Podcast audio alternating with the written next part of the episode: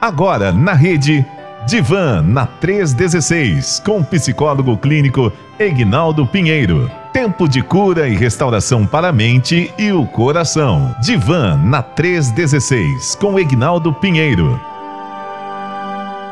Mas e aí, tá tudo bem, meu irmão? Tudo em paz? Tudo em paz, graças a Deus. Como é que foi de viagem? Fiquei sabendo que você encontrou meu amigo Dongley lá por Curitiba. Pois é, e ele que me encontrou, assim, quando eu cheguei, ele me identificou de imediato, pois o menino Foi bom de mesmo? fisionomia. Ó, eita, que legal, que bacana. E como é que foi lá? Tudo bem? Tudo em paz? Tudo em paz, graças a Deus, um congresso abençoado, cada homem um guerreiro, entendeu? Ó. E eu digo para todos os homens que entrem nesse discipulado de homens, o cuidado um para com o outro, uma fala-se muito importante para nós que o homem sozinho ele é presa fácil. Então Ó. precisamos, principalmente o homem cristão, ele precisa estar cuidando da família, cuidando da sua vida devocional, e isso é importante. Maravilha, muito bem. Então, ah, e Samambaia, tudo em paz? Tudo Tudo tranquilo? em paz. E aí, é, ainda está no, no momento do eu quero minha camisa? Pois é, rapaz, tá aí, né? É, tá aí, a, a, a- a- tá rolando. Hoje, daqui a pouquinho, a gente vai estar sorteando. É... Olha o Luiz aqui, ó. O Luiz, meu Deus do céu. O Eu Luiz tá fui na dizendo que parte da manhã, né? É, é, é, é, não, não, tá sorteando, vai sortear meio-dia, né? Vai ser ligação premiada e tal. Ah, mas é, o Luiz tá dizendo assim, ó, bom dia, mano. O nome do, do novo técnico do São Paulo. O Luiz é, é, é- é São Paulino, é? Eu acho que ele é, viu? Ele tá dizendo Ah, assim, ele o nome do é não, novo tá tec, o nome do novo técnico do São Paulo é Dorival Júnior. É, já falou Dorival Júnior. atleticano aqui, ó. E- Hã? Ele já, já falou que é atleticano. É atleticano, né? Ah, tá certo. É porque o Dorival era do Flamengo e ele foi pra lá pro, pro, pro São Paulo, né? Aliás, fizeram uma injustiça com o Dorival, mas deixa pra lá. Isso é, É, uma outra história. Depois, lá, depois a gente marca, depois a gente marca uma consulta com, com o Dorival, que ele tá meio magoado. Eu te vai ligar aí pra ele marcar uma consulta, uma, um atendimento com o doutor Ignaldo aí pra ver se ele, se ele supera essa situação aí. Mas deixa pra lá. Mas, mas e Barra Mansa, meu irmão? Você nunca mais me contou como é que tá Barra Mansa? Tá chovendo lá no Rio de Janeiro? Ontem lá no Maracanã tava chovendo muito, né? Em Barra Mansa tá chovendo também, não? Não, Barra Mansa não tá chovendo, não. Pelo menos a filha não falou, né? Ela Sim. esteve aqui com a gente, passou uns. Eu não contei porque ela teve uns dias com a gente aqui, mas já tá de volta a Barra Mansa. E o mês Ah. que vem, se possível, eu devo aparecer por lá. Vamos ver. Se eles me Ó. derem férias no serviço aqui também, né? Ah, rapaz, você começou a trabalhar ontem, já quer tirar férias, irmão? Pois é, acontece isso. Incla- é, falaram isso pra mim também quando eu pedi férias. Meu Deus do céu, como é? começou a trabalhar ontem, já quer férias, já o cara, meu Deus, já tá cansado já, irmão, meu Deus do Pois céu. é, é, precisa descansar um pouquinho, né? Tá certo. Muito bem. Mas e hoje, doutor Ignaldo? Hoje o assunto vai ser bom, hein? Eu tava vendo aqui, já me adiantaram aqui o assunto de hoje, né? E o assunto de hoje é um dos, aliás, é um dos assuntos que está muito, muito em evidência, né, doutor Ignaldo? E não é, assim, só no Brasil, é no mundo todo, eu acho que até no meio dos ETs, né? Porque assim tá todo mundo. se, se existir ET, eu acredito que também tem ET sofrendo aí de transtorno de pânico. Esse é o nosso. Porque assim, eu acho que todo mundo, se não teve, vai ter essa experiência, né? Um transtorno de pânico, né? Porque, pelo menos com as pessoas que a gente conhece, quase todo mundo conta uma experiência que leva a entender que é um- um- um- pelo menos um momento ali, né? Uma crise, né? De, de, de, de pânico e tal, né? Mas eu queria que senhor falasse, então, o assunto de hoje com a gente, da, da gente, é transtorno de pânico. Eu queria que senhor já nos, nos introduzisse ao assunto, inclusive explicando, né, a diferença do transtorno para o para as crises, né? Que às vezes você tem uma crise, mas não é, você não está no transtorno, né? Exato, pastor Elber. E é interessante, muito bom esse bate-papo que a gente tem aqui, até mesmo para que possa desmistificar algumas coisas, né? Um deles é justamente o, a questão do, do- da crise de pânico, do, daqueles picos que muitas vezes podem surgir. ah, e é esporádico, não é algo frequente. E o que vai é, dar a diferença, que vai, vai, vai definir se é um transtorno de pânico ou se ele, a pessoa passou por um momento de crise, é a- o tempo de que recorrente, né? Porque o transtorno de pânico a pessoa começa a ter mais evidências, ela acontece por exemplo, duas vezes durante a semana e, e isso está acontecendo num prazo de pelo menos de dois a seis meses, vamos colocar, né? Geralmente fala entre quatro meses e, e aí nos critérios diagnósticos parece mais de é, umas é, mais, mais sintomas, né? Por exemplo, vai três ou é, quatro sintomas, por exemplo, que vão acontecendo naquele período e ele acontece e é recorrente duas vezes por exemplo, na semana vai acontecendo e, e aí a pessoa já está vivenciando um transtorno de pânico. Lembrando que estamos falando sobre é, aqueles transtornos de ansiedade. E a ansiedade é algo que o ser humano já traz em si um certo nível. Nós já conversamos um bom tempo aqui que a ansiedade ela pode estar no nível normal, tolerável, é aquela ansiedade por exemplo, eu falei que nós vamos é, vivenciar a ida lá de volta ao Rio de Janeiro, a Barra Mansa, né? E com isso a gente percebe que a ansiedade ela vai, vai surgindo, né?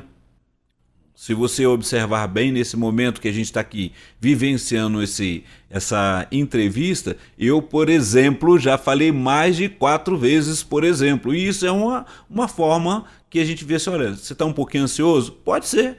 Né? A gente está diante é, de pessoas é, numa rádio que muitos estão participando e a gente tem o cuidado de trazer a informação que seja importante e relevante para a vida de cada pessoa. E nós todos temos um nível de ansiedade que vem e ela é controlada e você pode controlar, você vai trabalhar isso. Mas quando a pessoa é, passa desse nível, ele pode estar vivenciando também é, o transtorno de pânico.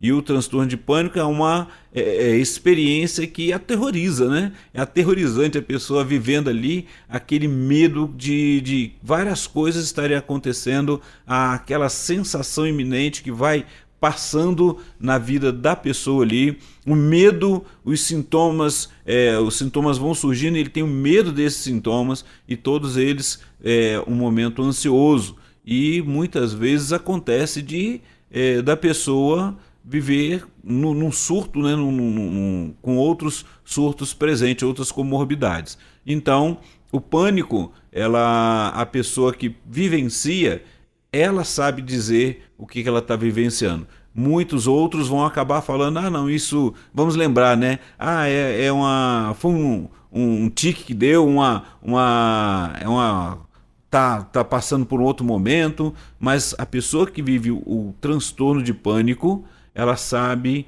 que é aterrorizante. E por isso ela precisa de ajuda, precisa do cuidado, precisa de acompanhamento.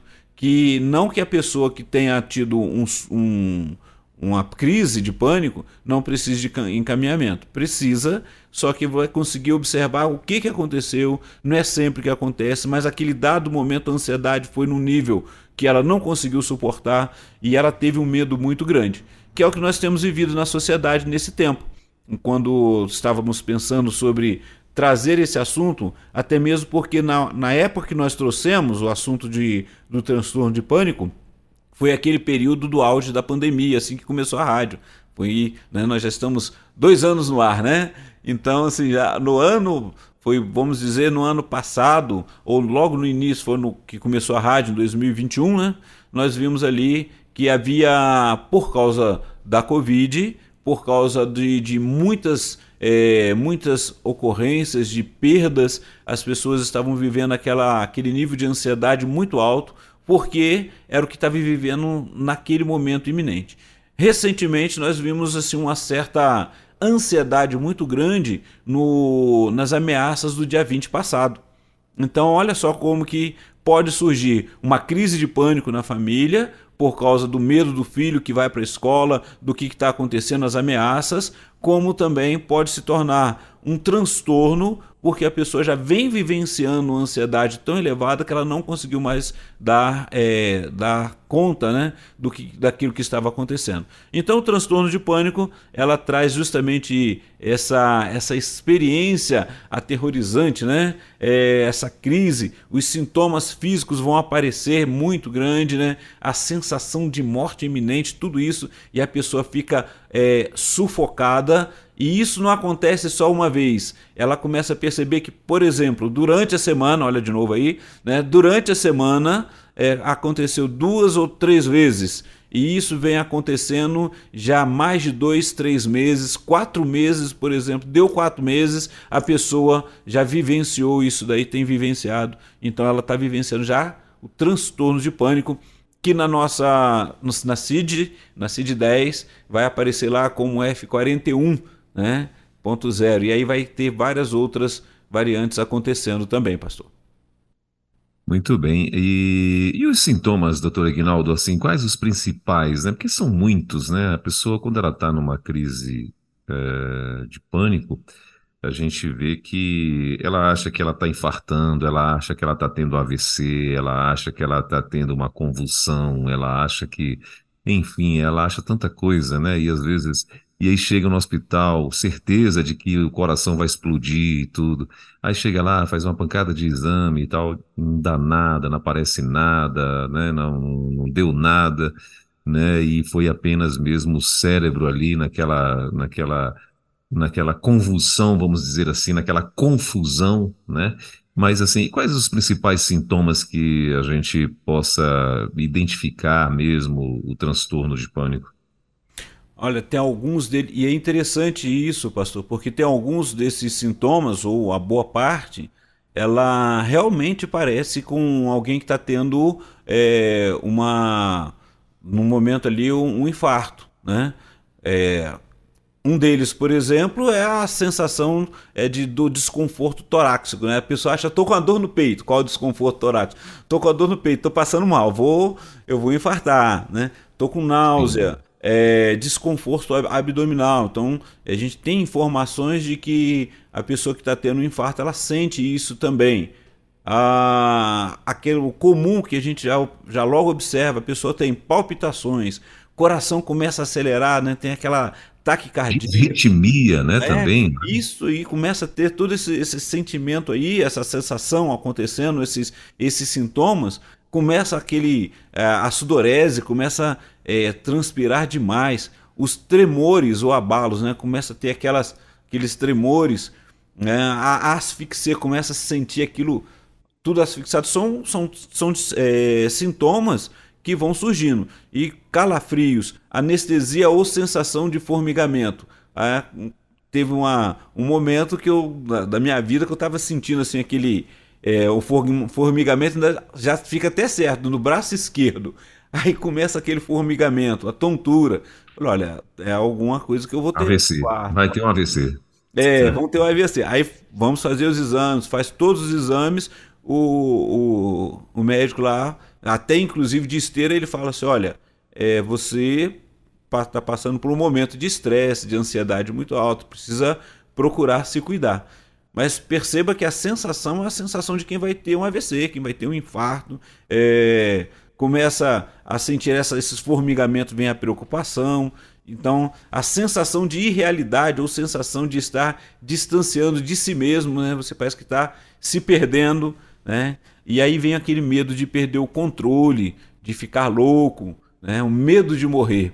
E, e às vezes a gente percebe isso, e quando tam, estamos passando por alguns momentos de crise, até uma ligação fora de hora te dá uma sensação de quase morte. Né? Então, é, são alguns critérios. E aí, pelo menos você tem que ver um desses, desses. A gente coloca lá que quatro ou mais desses sintomas, quando surgem, você vai olhar lá no DSM-5, DSM-4, ela tem que estar tá, é, seguida aí de, mais, de um mês ou mais com essas mesmas características, esses mesmos sintomas. E aí aquela preocupação de perder o controle, o medo de perder o controle, e esses ataques persistentes que vão surgindo, né? Então as consequências que vão surgindo disso daí, a perturbação que vai causando. Então começou a, a, presenciar, a presenciar isso daí mais de duas vezes na semana, é, esses pequenos surtos acontecendo, pode procurar ajuda, procura porque a ansiedade já está num nível elevado. É bem provável, é, e por via das dúvidas, né, para descargo de consciência, você procura o um médico, você procura o um cardiologista, você vai vivenciar os exames que ele vai mandar você fazer e ele vai fazer aquela avaliação é, fisiológica e vai dizer: olha, está tudo bem. Se não estiver, ele vai falar logo para você: olha, procure tal especialista. E você já procurou, já fez, deu tudo normal, ele olha o seu diagnóstico, está normal, ele já logo vai falar: procura, é, procura um psiquiatra, procura um, uma, uma, terapia, um psicólogo. Ele vai, eles vão orientando justamente porque o seu organismo está bem. Porém, você está vivendo ou um nível de ansiedade muito alta, o estresse que está acontecendo e toda essa circunstância que a gente vai vivenciando, hoje a dificuldade de relacionamento, a dificuldade relacional, né? quando você ouve essas questões que, de, de ameaças, de, de perigo, então nós já olhamos a, os familiares, os pais, num nível de estresse muito alto.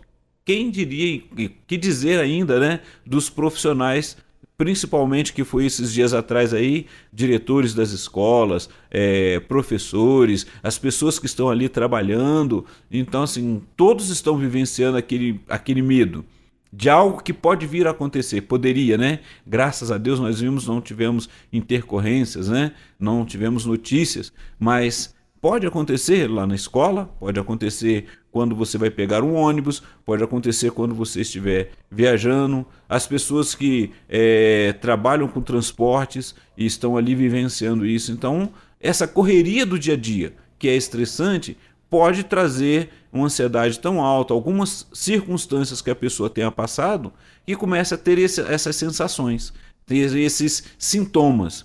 E aí a primeira coisa que nós falamos, procure um médico procure a sua avaliação é, fisiológica, procure a, a seus exames periódicos, faz aquele check-up.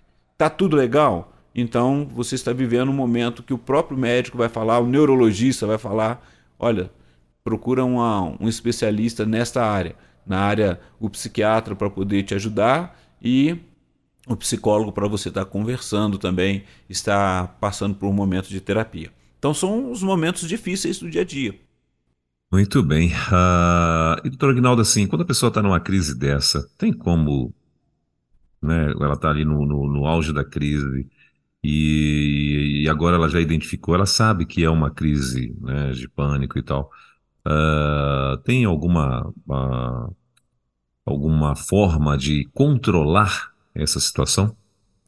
Pastor Elber, é, quando a pessoa já tem o conhecimento, e como que ela vai ter o conhecimento? Porque ela já procurou todos os exames, já fez o seu check-up e já está sendo acompanhada por um psiquiatra, está sendo acompanhada por um psicólogo.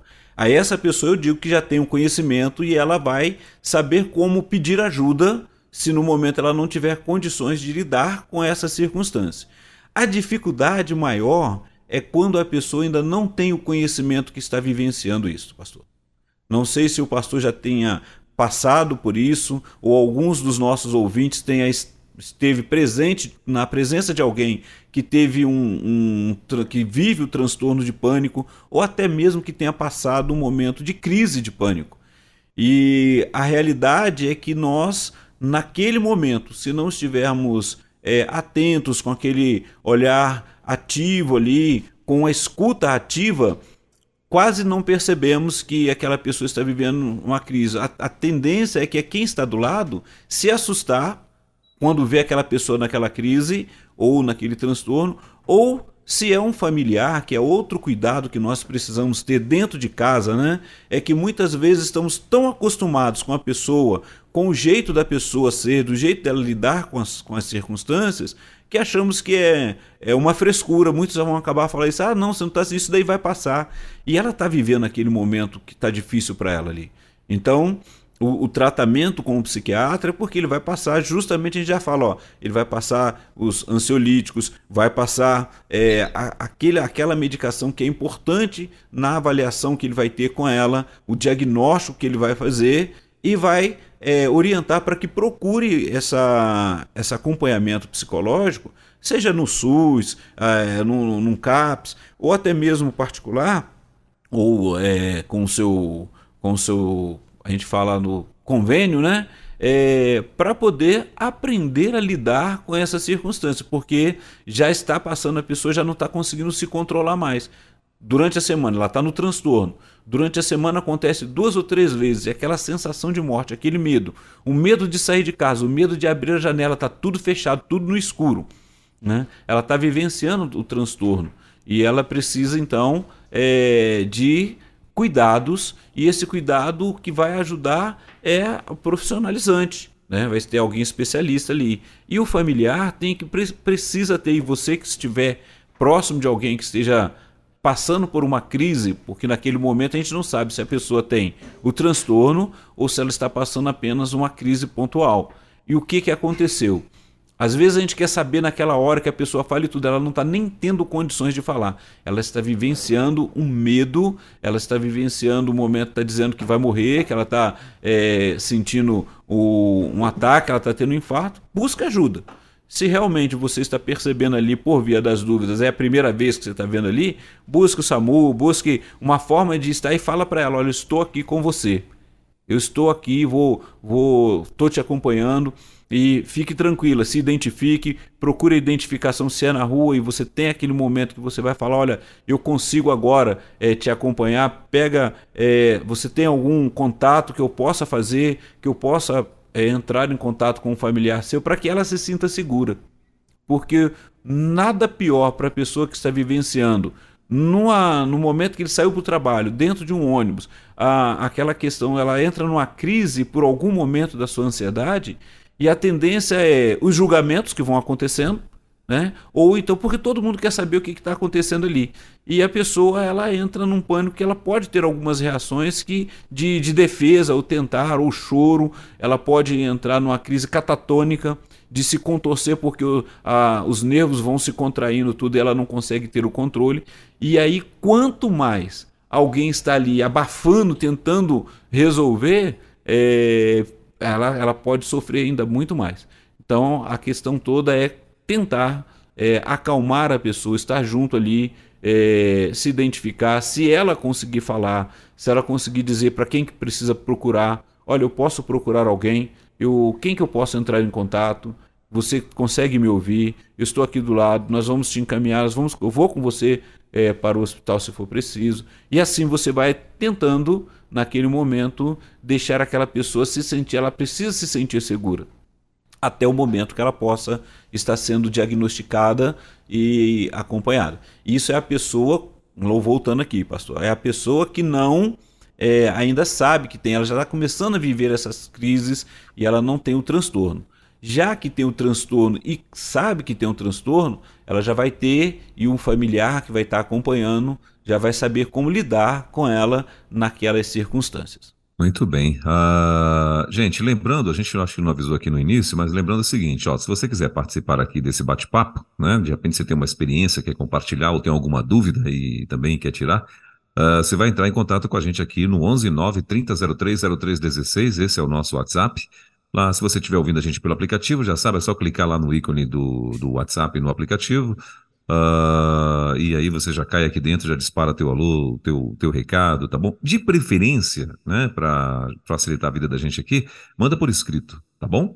E aí você participa, a gente não vai estar identificando ninguém, né? Não vai estar falando quem é, e você pode participar aqui com a gente, a gente vai só passar o teu recado para o doutor Egnaldo, tá bom?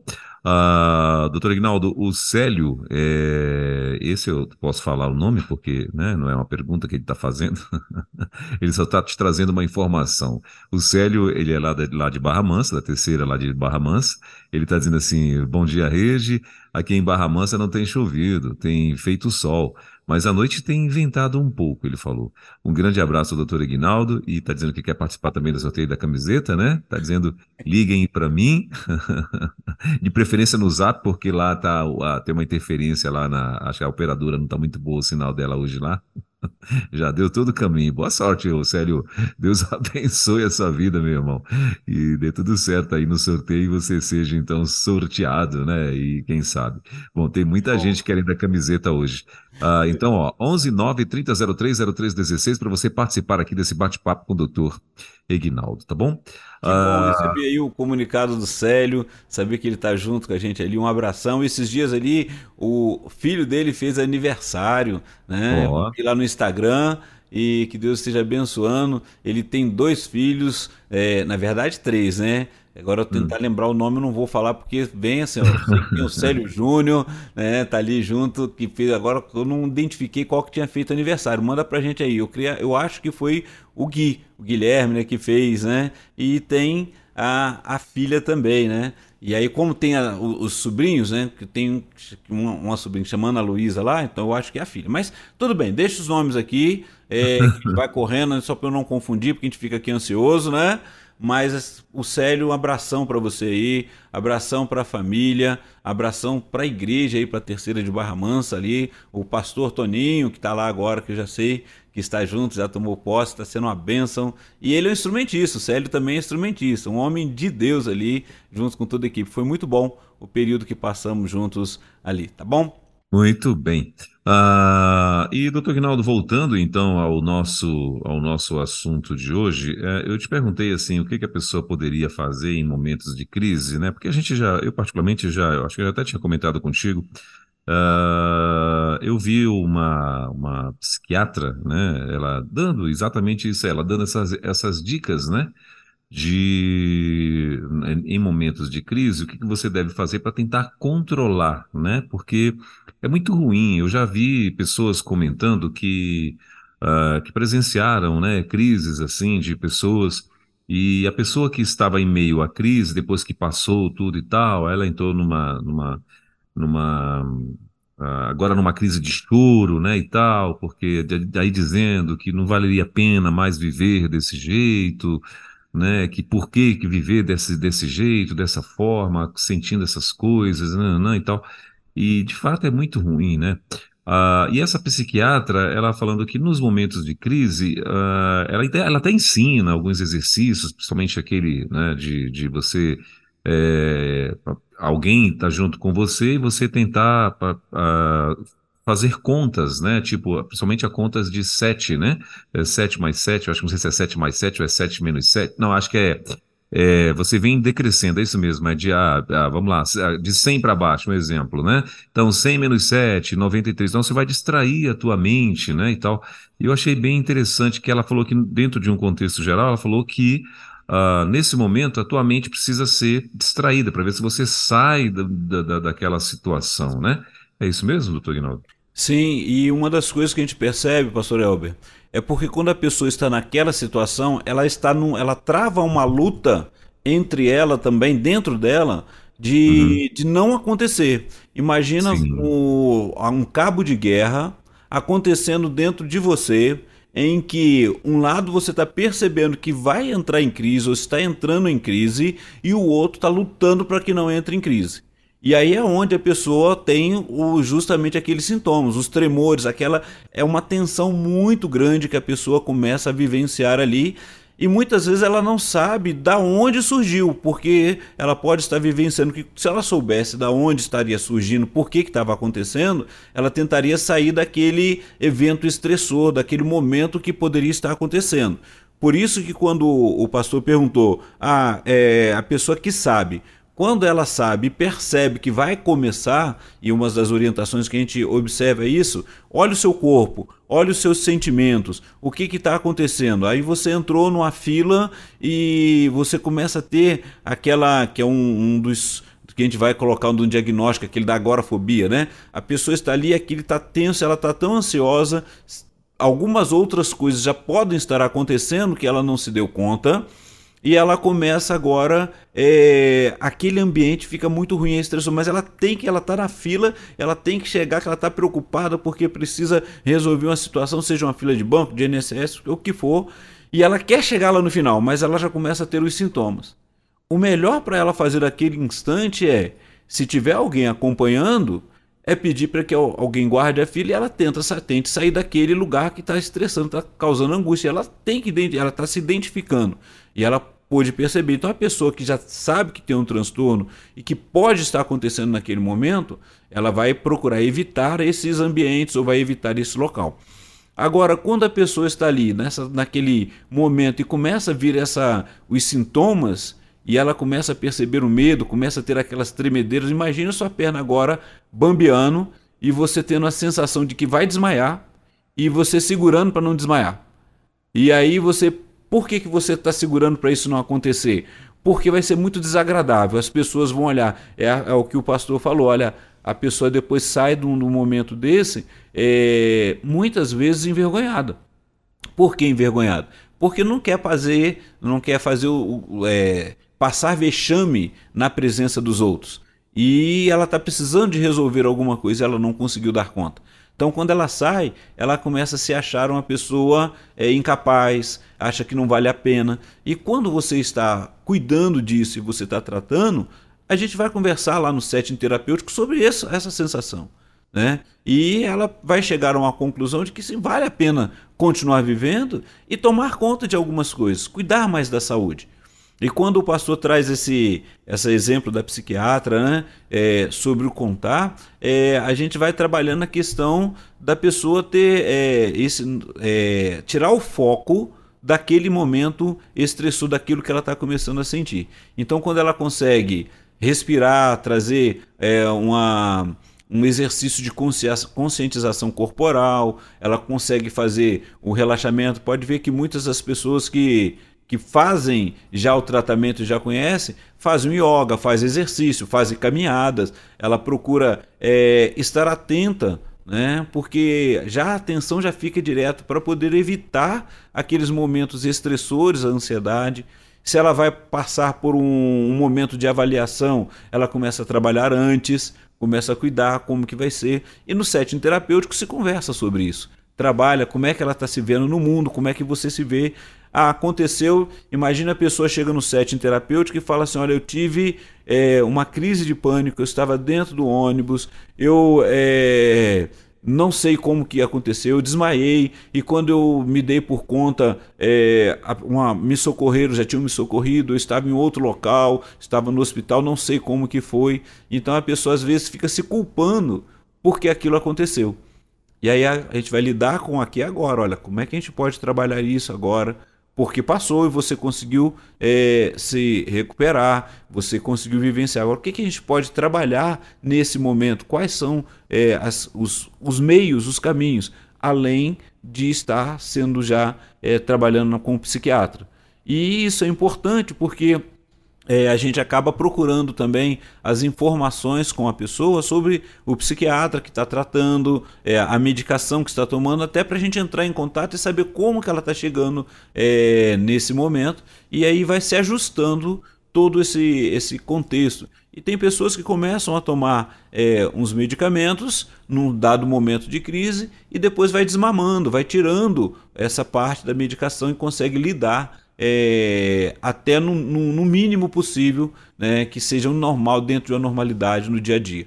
Então, para você que está nos ouvindo, se passou por uma crise de pânico ou se tem o transtorno, né, se você passou por crise, mas percebe que isso está acontecendo duas, três vezes na semana já há alguns meses, procure ajuda, procure cuidar. Existem é, os medicamentos, para poder ajudar o seu organismo a ter uma reação. É, você pode trazer isso já de infância e você precisa lidar com essas circunstâncias, é, trabalhar todos esses contextos do seu dia a dia. E aí você consegue viver bem também. Tem o tratamento para tudo isso. Muito bem. Uh, eu tenho até uma pergunta sobre medicamentos, doutor, doutor Ignaldo, é, mas antes, deixa eu tentar. Começou a chegar as perguntas aqui dos nossos ouvintes, deixa eu priorizar uh, as perguntas. Aliás, aqui, se bem que aqui são dois, são dois, é, dois, dois testemunhos, na verdade, né? Os que, que chegaram aqui. Uh, o primeiro é o seguinte: a pessoa está dizendo assim. Doutor, eu tive crise, uh, eu tive essa crise há dias atrás. Senti uma dor no estômago e senti formigamento nas mãos. Uh, pressão baixa, calafrios, vômito. E já no hospital o meu corpo tremia e eu não conseguia controlar. Foi horrível. O que me assustou foi o formigamento nos pés. Uh, foi, o, foi o formigamento nos pés, pernas e mãos. Tive medo e vem todos esses outros sintomas. É o que está dizendo aqui a nossa querida ouvinte, tá, que está ligada com a gente. Uh, ela, esse foi o testemunho dela, doutor Ignaldo. E a outra pessoa, ela está dizendo assim, ó. Bom dia, irmãos, na paz de Cristo, para compartilhar. É, já fui cometida por síndrome do pânico e me tornei alcoólatra. Foi o meu refúgio. Na época, eu não era cristã, claro. Ah, faço terapia até hoje. Vivo muito bem, graças a Deus, e indico terapia a todos, principalmente pós-pandemia. Que Deus, que Deus abençoe a todos nós. Acho que é isso que ela quis escrever aqui. Então, é obrigado aí a participação, o testemunho dos nossos ouvintes e observem, é, observe justamente isso, Pastor Elber, porque quando a pessoa ela tem, ela vivencia esse transtorno ou a pessoa é, é diagnosticada, fica buscando respostas, o porquê que isso aconteceu, é, tentando resolver algumas circunstâncias. Pode procurar meios, é, como a irmã aí falou, né, na, na ocasião, foi para o alcoolismo, e a medicação com álcool não dá certo, é um problema sério que pode trazer outros transtornos, inclusive transtornos psicóticos, né? Então a pessoa precisa estar bem atenta. Uh, assim como álcool e direção não combina, álcool e medicação também, medicamento não combina, tem que se tomar muito cuidado. Mas é, a realidade é justamente isso, e, e, isso corrobora, né? Quando a gente vê se assim, a pessoa que vivenciou é, esses, essas sensações, esses sintomas, sabe que é muito difícil, é horrível, sim. E aí ela precisa lidar com isso. E a terapia vai te ajudar a como lidar com essas circunstâncias e principalmente com os sintomas, com é, o transtorno, mas principalmente como conseguir lidar com a vida. Voltar para uma vida ativa, porque o maior medo do ser humano é ficar é, inativo, ficar é, ser chamado de inválido. É, essas são as dificuldades, os traumas que nós vamos vivenciando. Mas todas as pessoas, seja qual for a circunstância, ela é produtiva e pode ser produtiva. Né? A questão é como ela vai lidar com todas essas circunstâncias. E aí, volto novamente naquilo que o pastor falou. A pessoa às vezes passa por uma, um transtorno e depois se acha incapaz, ela não quer viver. Não. O que, que você precisa? Busque ajuda e busque trabalhar naquilo que é possível para você a cada instante. E como a irmã falou, pós-pandemia, né, a, muitas pessoas não, não, não comentam, outros até comentam, mas quem passou pela, pela Covid, seja tendo a experiência é, por ter tido o vírus, tido é, a Covid, ter pego, ou por ter vivenciado perdas, sabe que o medo ele, ele vem e muito, muitos transtornos surgiram. Né? Hoje nós estamos falando do pânico, que é um transtorno de ansiedade, que vem com ansiedade. Nós vemos isso. E a pessoa, assim, toda vez que você vai conversar com alguém, a gente pergunta: Você é ansioso? Primeira coisa que ela fala: Sou muito. Né? Então, a gente já vai percebendo tudo isso aí, pastor. Tem uma outra ouvinte, ela mandou para a gente aqui dizendo o seguinte: Eu já tive uma crise de ansiedade. Aconteceu no trabalho. Eu achei que ia ter um infarto. Uma colega de trabalho me ajudou muito. Ficou todo o tempo do meu lado na crise, é, ficou todo o tempo do ficou todo o tempo da crise do meu lado, até eu ser atendida pelo médico. O apoio de uma pessoa que já passou por uma situação semelhante é muito importante, é o que ela está dizendo. Exato. Esse olhar é, de cuidado, ele faz toda a diferença na vida da pessoa que está passando por um transtorno, principalmente o transtorno de pânico, porque a pessoa está com medo de tudo e de todos ali. Imagina ali a pessoa com medo do que vai acontecer, com medo sem saber, e você tem duas circunstâncias, né? Por exemplo, já viu aquele, aquela pessoa que inflama, né? Um fica com medo e aí começa a, a ter o. Ela está vivendo o transtorno ali e é uma situação em que muitos outros estão envolvidos, por exemplo, dentro de um ônibus, e ela está com um medo iminente, seja de ou um assalto ou um acidente, e outros começam a, a, ter as mesmas reações, né? Parece que vai em cadeia, né? Porque se assustou e começa a comentar, mas quando alguém está próximo ali e percebe que não há o perigo e que a outra pessoa está vivendo um momento de uma crise e fique ali do lado e tente fazer justamente isso trazer, é, tirar a atenção dela do foco, Não é falando você não pode fazer, você não deve fazer, não está acontecendo, né? mas é poder ver o que, que você está sentindo e percebeu que ela está num momento de, de medo ali, é, poder estar aqui, eu estou com você aqui, a gente está caminhando junto, vai, a gente vai ter uma resposta para isso no momento certo. E aí é tirar aquela pessoa daquela circunstância fóbica, né? Olha só, nós falamos sobre fobia esses dias aí, né? Então, é, o que, que a pessoa já tem? Ah, eu, eles vão me matar, quem que vai te matar, né? Eu já vi um caso da pessoa no, dentro do hospital, sendo era um momento de, de crise de pânico e sendo acompanhada, e quando a, a médica foi trazer uma, uma medicação para poder baixar a ansiedade, ajudar para sair da crise, aquela pessoa não quis aceitar de jeito nenhum é, tomar uma medicação injetável que era mais rápido, porque ela achava que a injetável ia matá-la. Ela falou: a senhora quer me matar? E a, a, médica falou bem claro: não, eu vou te dar então um comprimido, vai demorar um pouquinho mais, mas a pessoa que estava próxima ali foi acompanhando até ela conseguir relaxar descansar para poder é, ter a alta daquele momento. Era uma crise é, momentânea, aquela, aquele pico que ela teve, uma crise de pânico por não, não por, por algum momento se perder da onde estava. Né? Então, assim, ela é, é, aquele susto quando quem anda muito de ônibus e dá aquela cochilada, vindo cansado do trabalho, cheio de coisas na cabeça, cheio de, de, de preocupações, e passa do ponto e aí você acorda assustado sem saber onde você está e o que, que você vai fazer, e o medo se for um local perigoso, né? Se você já tem esse, esse pânico, né?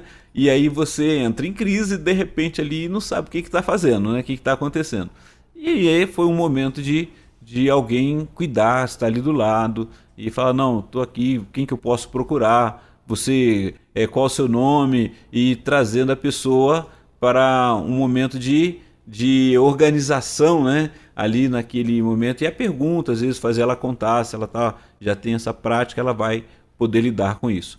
E se a pessoa já conhece, muitas vezes ela fala: se acontecer isso nesse momento, eu estou ficando ansioso, vamos, vamos sair desse local, vamos é, observar o que, que vai, a, o que, que eu posso fazer. Esses são os cuidados. E fora, né, se eu estou falando uma emergência, aconteceu e você está ali perto. Mas é importante que essa pessoa busque tratamento é, é, com especialista para poder cuidar de todo o seu dia a dia, senão ela vai sofrer, sofrer no trabalho, às vezes perde o emprego, não consegue às vezes passar numa prova de um concurso. Olha quantas coisas que vão na cabeça da gente e a necessidade. Bom, tem uma outra é, ouvinte aqui, doutora Aguinaldo, ela está falando assim, pastor, a crise de ansiedade é a mesma crise de pânico? Minha filha teve uma crise de ansiedade só é tratada por medicamentos?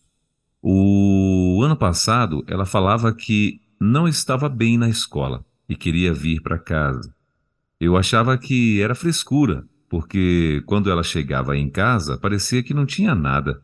Só passei a ver que é verdade uh, só depois que ela teve essa crise, há um mês. Ou seja, a mãe teve que presenciar, né, para poder é, acreditar, né, e tal, uh, no que ela estava, no que talvez a, a mocinha estava é, falando, né?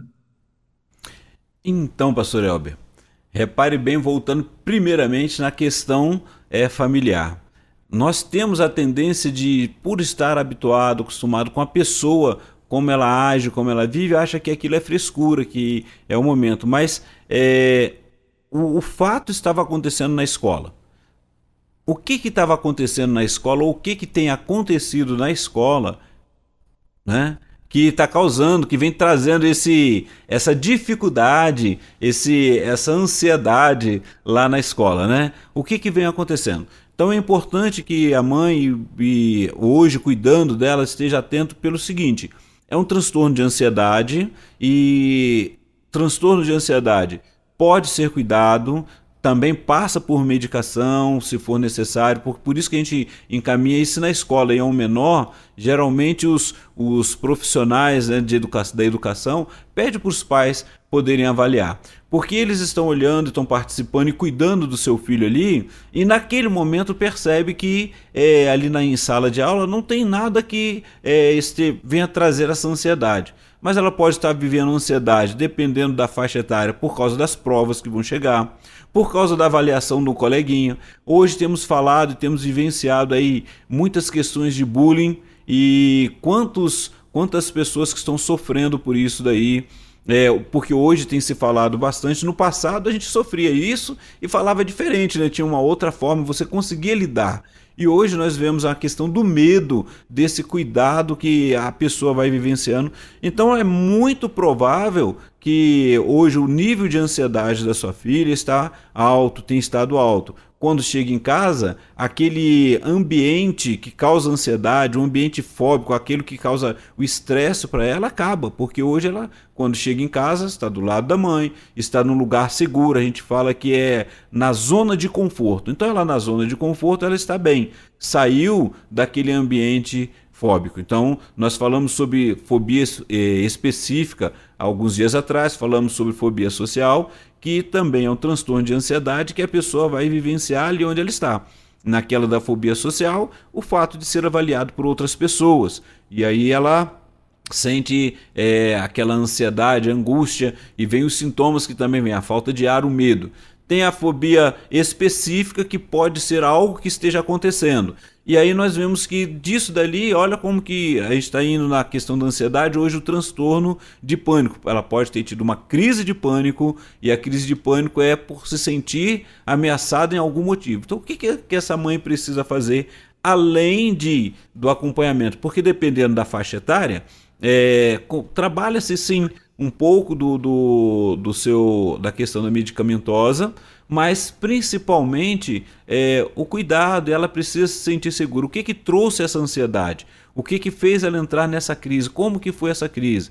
E aí depois como que ela vai voltar para o meio em que ela estava? Porque a dificuldade, pastor Elber, é quando a gente é, a pessoa vivencia uma crise é, ou transtorno que ela está vivenciando, é voltar e olhar para todo mundo que viu que estava presente, principalmente na escola. Então as pessoas vão voltar e você volta é, muito fragilizado, com vergonha. O que, que o outro vai falar? Se o coleguinha vai rir, se for um jovem, um adulto, vai é, trazer alguma crítica. E quando a pessoa já tem consciência de que ela está passando por o tratamento, outros mesmos vão, vão dizer: olha, é, a gente tem que respeitar a dor do outro. A, a questão toda é: eu preciso respeitar a dor do outro até mesmo para que ele possa sair desse quadro e continuar a vida bem. Continuar, por exemplo, conseguindo é, lidar com as circunstâncias. Quando veio a brincadeira aqui em relação ao futebol, então nós vemos que hoje nós temos é, psicólogos na área, é, na área de educação física, psicólogos para treinos, né, no, no, no, esportivo, psicólogo esportivo, que ele vai trabalhar justamente essas questões em que é, um, um, um atleta ali ele passa por uma tensão muito grande. Primeiro, que ele precisa manter a, a questão financeira dele, então tem que ter os patrocínios. E todo mundo quer patrocinar quem está ganhando, correto? Então ele já vive essa pressão emocional. É, ele, ele precisa ser produtivo. Olha outra coisa acontecendo. Ele precisa estar bem é, fisicamente. E se emocionalmente ele passa por alguma dificuldade? O que, que vai acontecer? Por isso que também tem o psicólogo que trabalha na área esportiva, o psicólogo do trânsito, que vai trabalhar não só para avaliação ali no Detran, quando a pessoa está tirando a habilitação, mas principalmente né, nas empresas, né, que estão os estudos, eles vão trabalhar para isso, para poder auxiliar. Então, é para que a pessoa se conheça e saiba como lidar no dia a dia. Ok, pastor? Muito bem. Doutor Aguinaldo, ela fez uma pergunta, inclusive, ela falando se podia tratar com, com medicamentos, né? Uh, e a pergunta que eu ia te fazer é exatamente isso daí. Uh, no momento da crise, a ciência já descobriu algum remédio? Porque assim, hoje nós vivemos no, no, uh, no mundo globalizado, né? Onde você está numa, num, você entra numa, numa lanchonete, tem algumas, né? Uh, e você paga ali o sanduíche e o sanduíche já está praticamente pronto do outro lado, né? E por isso isso às vezes é até ruim, porque às vezes a pessoa ora e ela acha que também está na fila do Mac benção, né? ela já quer né, a, a benção ali também em seguida, né? Ela, ela ora e já quer a resposta ali na mesma hora. Então, isso também é um pouco por esse lado. Mas assim, devido a isso, devido a esse mundo globalizado, acelerado, que tudo está no estalar de dedo, de dedos, né? Uh, já temos um remédio assim para, poxa, eu estou entrando aqui numa crise de pânico e tal, deixa eu tomar esse remedinho aqui que vai parar. Existe já isso ou não? Então, esse é um cuidado que a gente precisa ter, porque o ser humano ele gosta de se automedicar. E o problema da automedicação é quando o organismo começa a criar resistência. Então, Sim. Por isso que é encaminhado para o especialista, porque existem medicamentos específicos para cada circunstância. Então ele precisa de um diagnóstico, ele precisa de uma avaliação. O psiquiatra é o que vai passar a medicação. Então, assim, a gente observa, e eu tenho visto muito que é, muitos psiquiatras, e os psiquiatras em si, de forma geral, ele passa a medicação, ele avalia, ele tem que ajustar a dose, é, ou então ele tem que esse ajuste ou aumentar ou diminuir e a pessoa precisa estar passando por ele quando já está vivenciando os transtornos e ele orienta para que a pessoa possa é, também fazer a, a, uma psicoterapia. Por isso que quando vem, muitas vezes a gente observa, vem a pessoa direto para conversar conosco na, no setting terapêutico, e a gente percebe que a pessoa não está conseguindo ter um controle é, físico em relação aos sintomas que estão surgindo, a gente pede para que procure também o psiquiatra, para que faça uma avaliação e para que possa ajustar. Porque existir, existe o medicamento sim, porque tem os estudos, tem o trabalho, tanto é que é, a, a, medicação ela precisa ser acompanhada, ela precisa passar por, por ajustes e ela precisa ser orientada. E pode acontecer do próprio psiquiatra falar: olha, ele vai dar só um relaxante, algo que vai é, auxiliar para diminuir a ansiedade, que a gente chama dos ansiolíticos, e vai passar para é, ele fazer outros acompanhamentos. E aí nós vemos sempre falando: a pessoa precisa ter um, um, o lazer, precisa aprender a trabalhar a questão do seu lazer, precisa ter uma vida é, social, precisa aprender a lidar com a sociedade, que é uma questão que você trabalha as suas emoções, precisa aprender a se conhecer e saber que somos limitados, temos dificuldades, mas também temos muitas coisas de virtudes. Então há coisas que eu, eu não consigo fazer, não vou conseguir fazer. Outra coisa que a gente vai observando que é você olhar um jovem, um adolescente e depois olhar para mim, né? Eu, quando eu tinha 14, 15, 16 anos, o organismo ele agia de uma forma. Hoje vai chegando, né? Depois que a gente passa dos 50, as comorbidades. Aí você precisa também aprender a lidar, precisa aprender a, a se cuidar melhor. Por isso que as emoções já são diferentes, a história de vida que cada um traz, ela é diferente, tem é, as suas é, o que ele alegra que ele vivenciou, mas tem coisas que foram tristes.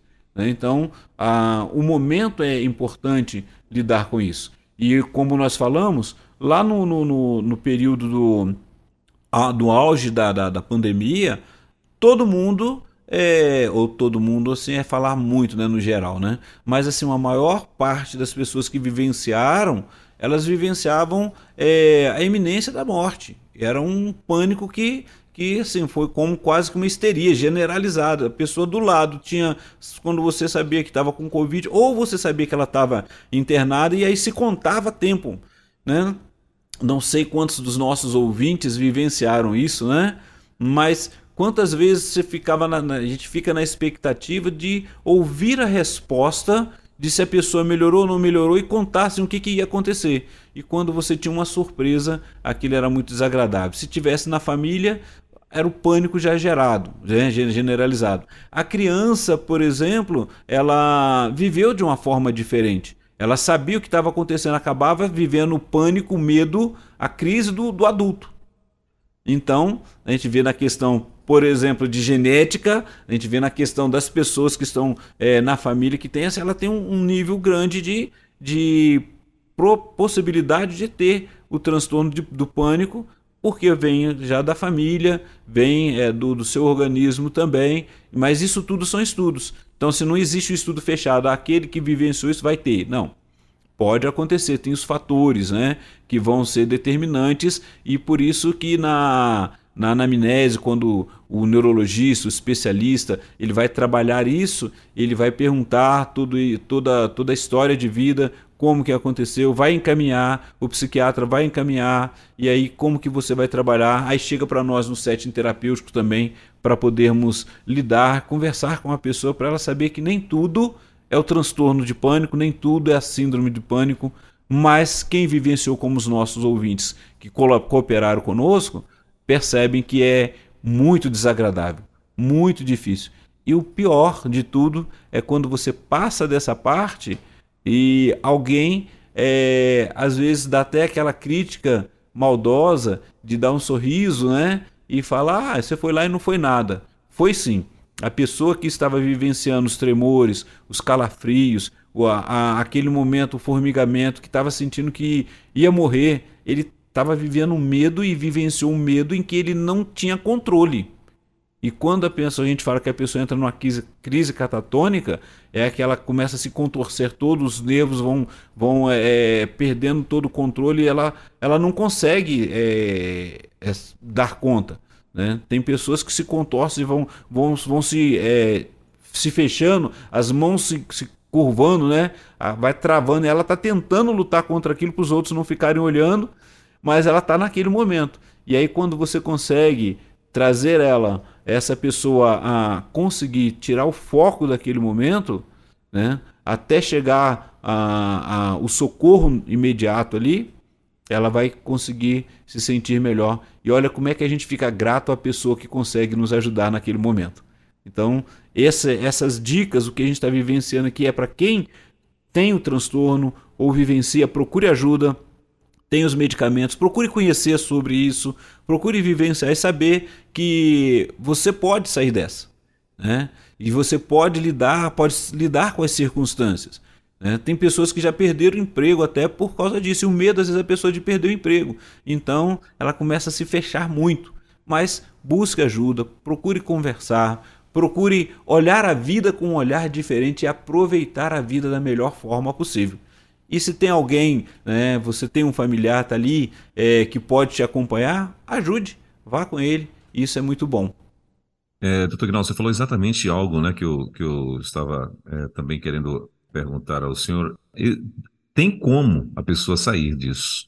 Né? Ela tratando direitinho, dando uma atenção, se esforçando também, seguir os, as orientações, vamos dizer assim, tanto médicas quanto psicoterapeutas, né? É, é, é, é, ela tem como se livrar disso, né? Isso não significa que ela vai viver com isso para o resto da vida e tal, mas se ela der uma atenção, ela consegue se desvencilhar disso, né? Buscando ajuda tem sim, pastor. É, a gente fala sobre as questões da remissão, né? Tem pessoas que vão e conseguem sair, tem pessoas que num dado momento vai, vai acontecer novamente, mas quando a pessoa já está consciente que ela é muito ansiosa, que ela tem esse transtorno, que pode acontecer, e ela saiu desse, desse momento, ela vai conseguir procurar um meio de viver melhor, de se cuidar. Se acontecer novamente, ela vai lidar com a circunstância que está vivendo naquele momento. Né? É, é conseguir se, é, observar o que está acontecendo nesse momento, como que você conseguiu é, sair daquele, daquele evento e o que, que você precisou fazer. Não ter vergonha de si mesmo e nem ter vergonha dos outros. Tá? Não ouvir e nem ficar olhando para julgamento dos outros. É saber que você tem condições de viver bem que por aquele momento, e aí é no setting terapêutico a gente vai trabalhando isso, o que, que foi que causou aquele, aquele pânico, se foi é, algum, o que, que trouxe, foi vindo pela ansiedade, quanto tempo isso vem acontecendo, né? Porque o transtorno a gente falou, ah, dois, três meses, quatro meses já está acontecendo, corriqueiro durante duas vezes na semana, e agora o que que te faz chegar a esse momento? Qual é o momento, né? Às vezes é encontrar alguém, é dar alguma resposta, Será que o que você está fazendo é, no seu trabalho não, não, não poderia mudar? O que, que você pode mudar? E a pessoa procurar olhar para si e poder viver bem sobre a sua perspectiva em que está acontecendo consigo e a sua volta. Né? Muitas vezes ficamos presos a isso. Tem mais uma perguntinha aqui, doutor Guinaldo. É, a pessoa está dizendo o seguinte: o senhor já até meio que já respondeu, mas ela foi bem direto ao ponto. Ela está dizendo assim: o que fazer quando você tem alguém que está passando por depressão, pânico, ansiedade? O que fazer é: essa pessoa sabe que está passando por isso? Se ela souber, você pode perguntar para ela como que eu posso te ajudar nos, nos momentos em que você estiver vivenciando é, esse momento. Né? O que, que eu posso fazer para poder te acompanhar? Você está ali pronto para poder ajudar. Olha, eu não sou especialista, eu não conheço, eu nunca passei, mas me, me fala o que, que você está sentindo. Como que eu posso estar contigo?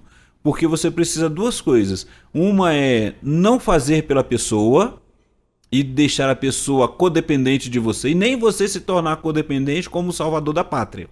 A pessoa vai vivenciar. Tem pessoas que têm essas comorbidades, ela tem a depressão, ela já foi medicada, ela conhece sobre isso, ela tem trabalhado, o que, que pode ajudar, o que, que traz a alegria no dia a dia. Então você pode estar ao lado de, mas tome o cuidado para que você não ache que você vai resolver ou então é, querer dirigir a vida do outro. Ela precisa tomar conta desse mesmo. Então você pode acompanhá-la, por exemplo, a uma consulta ao psiquiatra.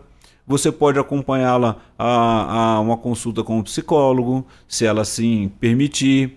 É, podem conversar sobre as circunstâncias que colocou a pessoa nessa, nessa condição. É uma condição fisiológica, ela vai ter passado então pelas, pelo, pelos exames médicos, clínicos, que vai poder trabalhar isso. É, você pode acompanhá-la e de repente vai te fazer muito bem no esporte, numa caminhada, num passeio. Então, são coisas que podemos fazer. É, auxiliar. O primeiro momento é saber se a pessoa conhece sobre isso, se ela não está, é, se ela está sendo cuidada já por especialistas, e se você não conhece, procure saber, procure se informar, mas lembrando, sempre a orientação do especialista, a orientação é, ela é importante no dia a dia. Muito bem. Uh, e para encerrar, doutor Ignaldo, já são 11 horas e 14 minutos. Chegou. Tem uma, uma ouvinte que fez o seguinte comentário aqui, né? É, nesse caso aqui eu não concordo com eu, vou mandar ela acrescentar mais 20 aí. É, mas ela está dizendo assim, ó. É, primeiro, ela está mandando parabéns e felicidades à princesa a Laís, né, que está fazendo aniversário hoje. A Laís, que é lá de, de, Barreiros, Pernambuco, sempre participa aqui com a gente, com aquele sotaque pernambucano maravilhoso. Parabéns, Laís. Ela está dizendo chuvas de bênção sobre a vida da Laís. E aí, lá no início, né, você falou, tava, a gente começou conversando sobre idade e tal, ela falou assim. Bom dia, doutor Aguinaldo. Pela sua voz, eu te daria 40 anos. Tem mais, é, acrescenta mais, mais 20 aí, o, o, o, Ana Cláudia. Não, só mais 17, quase, né? 16. Acrescenta mais 16 aí. É meu, você tem 56. 56, é em agosto faço 57. Ô, oh, rapaz, daí pô, me surpreendeu. Achei que não tinha nem 50, de verdade mesmo. Eu tava brincando aqui com a, com a, com a Ana Cláudia, mas é verdade, achei que você tinha uns 40, no máximo uns 47. Se tivesse muito, 47. Ah, que legal. Não, então põe para mais, mais 9 aí, quase 10. legal, bacana. Obrigado, Obrigado aí, Ana Cláudia. Vou me deixar jovem. a Ana Cláudia tá lá, em, tá lá no Sana, lá em Macaé, lá no teu Rio de Janeiro, lá, ó, lá no teu Ana estado. Cláudia, um abraço aí a todos aí que estão nos ouvindo e a você também. Parabéns aí e muito obrigado por esse momento, esse cuidado. Lembrando que aqui no momento do divã é só a gente trazer, né? nós estamos trazendo aqui somente algumas coisas que vão acontecendo no dia a dia, mas não deixe de buscar um especialista. Muitas pessoas têm medo de, de, de ir ao psicólogo porque vai falar muita coisa, né? Mas é, é importante quando você começa um processo e começa a se conhecer. E aí você começa a saber quais são as dificuldades. Ah, eu sou muito ansioso. Ok, então, o que, que eu posso fazer para lidar com essa ansiedade? Outra coisa que a gente vai observando é quando vai chegando, a gente, já que a gente falou sobre a idade, né? É, a gente vê muitas pessoas com uma, certo, uma certa idade vai sofrendo por causa das, da, de perder o vigor, de per perder coisas que sabia, conseguia fazer, né? É, e hoje não consegue. Mas nós precisamos viver um dia de cada vez e saber que é um privilégio a cada dia poder aprender com a experiência de ontem e aprender com a experiência dos nossos amigos do dia a dia. Muito e é isso bem. aí, pastor Elber. Vamos parar porque eu preciso nós sair para trabalhar, né? Ah, é, né?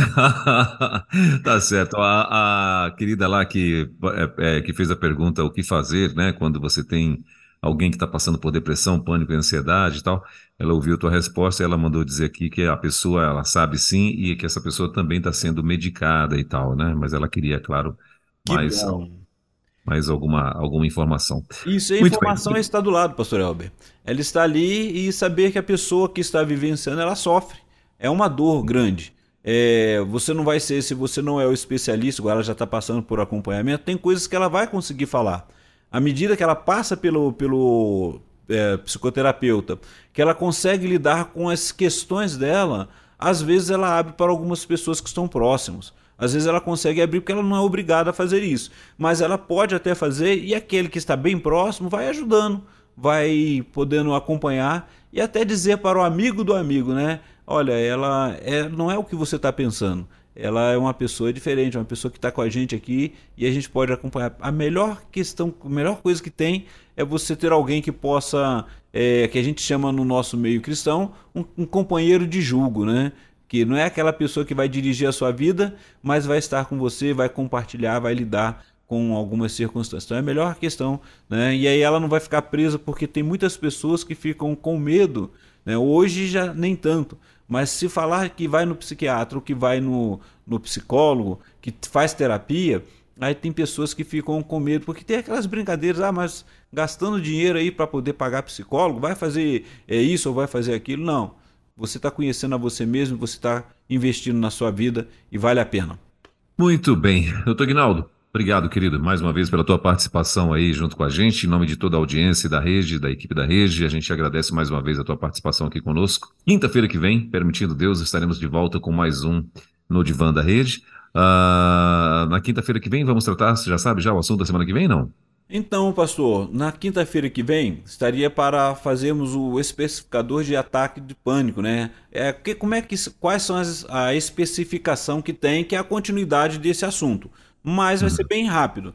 Eu também vou estar de férias, então eu possivelmente devo estar lá para Barra Mansa, não sei se eu já vou estar lá, mas Sim. aí é, eu pretendo se entrar, fazer dessa forma, ou então estava conversando com o nosso amigo Luiz aqui, ele deve disparar é, algumas perguntas ali e de repente eu entro é, para a gente responder algumas perguntas com, contigo. Se não, vai ter uma, uma, uma, reprise de algum dos programas, tá bom, pastor? Mas vamos fazer assim: a princípio, nós vamos negociar como é que nós vamos trabalhar semana que vem. E aí, eu, ah. durante o mês, mesmo estando de férias, é um prazer estar aqui com os nossos ouvintes, prazer estar com cada um de vocês aqui. Aí vamos ver o melhor para poder te ouvir e quem sabe você participar aí é, respondendo ou perguntando para a gente trazer algumas respostas aquilo que for necessário. Mas pode já mandar sua ideia, já que você que está nos ouvindo, olha, manda aí para o WhatsApp da rede, o pastor Elber já vai falar novamente e fala, ó, gostaria de ouvir sobre esse assunto, pelo menos um bate-papo dos 40 minutos ali, né, uma programação rápida na próxima quinta-feira, e aí a gente já vai separando, a gente já vai trabalhando porque vai chegar para mim, tá bom? E aí fica assim, pastor Elber. Muito bem. Obrigado, doutor Aguinaldo. Então, combinado, quem sabe semana que vem, diretamente de Barra Mansa. É, eita, vai. Barra Mansa é praia, né, doutor Aguinaldo? não, praia, Barra né? Mansa não é praia, não. 140, 150 quilômetros longe é. da, da, da, capital, onde ah, tem. Não, Mas assim, ah, onde está ali Barra Mansa, eu posso ir para Costa Verde, que é Angra dos Reis, que tem praia, sim. e posso uhum. descer pro para a capital, eu posso descer para o Rio, que também tem praias muito lindas. Dá para ir até de bike, né, doutor Aguinaldo? Meu Deus é, do céu. É, é, outro, é outro patamar, né? É outro patamar. Toda, não. tá certo, então. Obrigado, querido. Deus abençoe. Boa, boa semana aí e até quinta-feira, se Deus quiser. Até quinta, se Deus quiser. Um abraço a todos. E boa viagem, né? Boa viagem. Deus abençoe. Vai em paz. Em nome de Jesus. Valeu. Você ouviu Divan na 316 com o psicólogo clínico Egnaldo Pinheiro. Ouça o podcast Divan na 316. Tempo de cura e restauração para a mente e o coração. Acesse agora a nossa plataforma rede316.com.br.